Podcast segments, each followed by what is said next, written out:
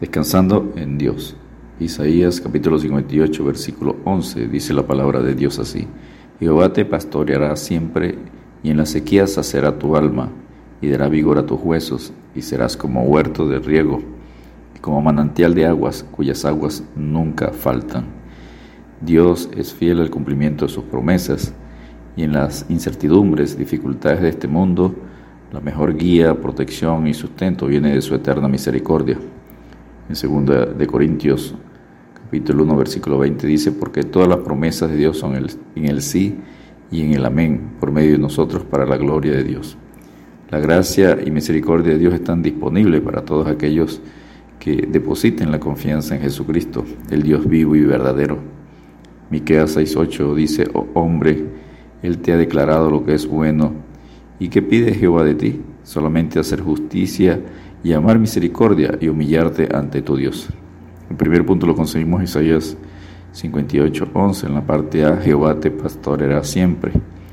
La frase Jehová te pastoreará siempre significa que Dios nos guiará, cuidará y sustentará siempre, aún más allá de la muerte, durante la eternidad.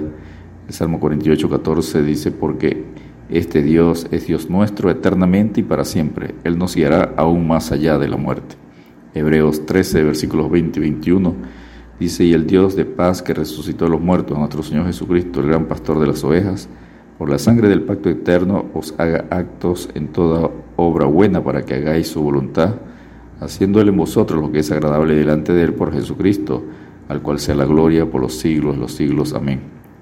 1 Pedro 2.25 dice, porque vosotros erais como ovejas descarriadas, pero ahora habéis vuelto al pastor y obispo de vuestras almas. El segundo punto lo conseguimos en Isaías 58, 11, su parte B y C.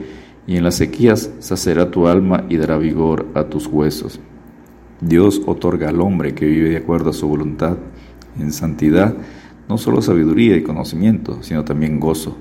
El gozo de Dios, aun en medio de la sequía, de la aflicción, sufrimiento, da vigor a los huesos, con una fortaleza que sostiene a la persona de la misma manera que los huesos sostienen el cuerpo. Nehemías 8, 10 en su parte dice, no os entristezcáis, porque el gozo de Jehová es vuestra fortaleza. El Salmo 16, 11 dice, me mostrarás la senda de la vida, en tu presencia y plenitud de gozo, delicias a tu diestra para siempre. Isaías 26, 4 dice, confiad en Jehová perpetuamente, porque en Jehová el Señor está la fortaleza de los siglos.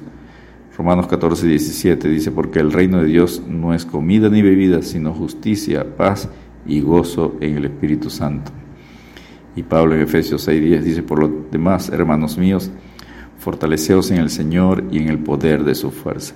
El tercer y último punto lo conseguimos en Isaías 58, versículo 11, en su parte de y e.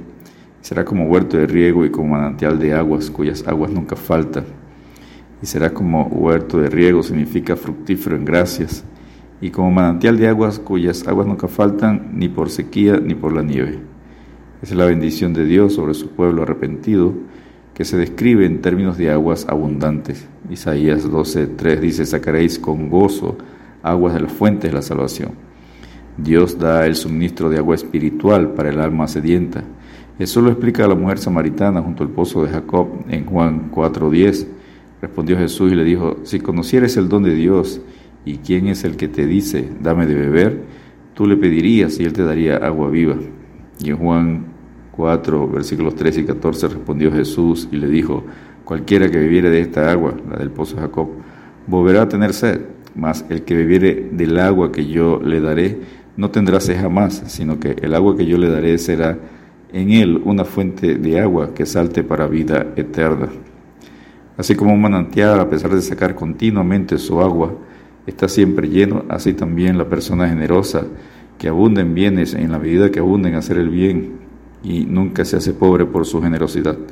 Dios lo afirma acá en Isaías 58:10, y si dieres tu pan al hambriento y saciares al alma afligida, en las tinieblas nacerá tu luz y tu oscuridad será como el mediodía.